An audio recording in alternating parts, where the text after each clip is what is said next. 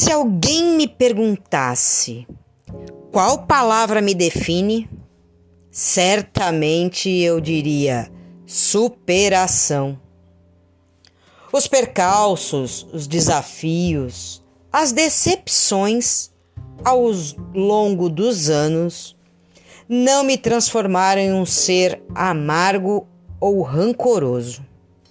Ao contrário, desenvolvi uma capacidade de superar e olhar as lições contidas em cada dificuldade.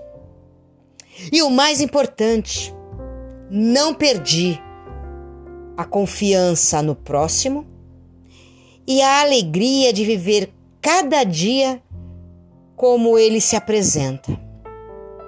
É isso, viver cada dia com grande superação.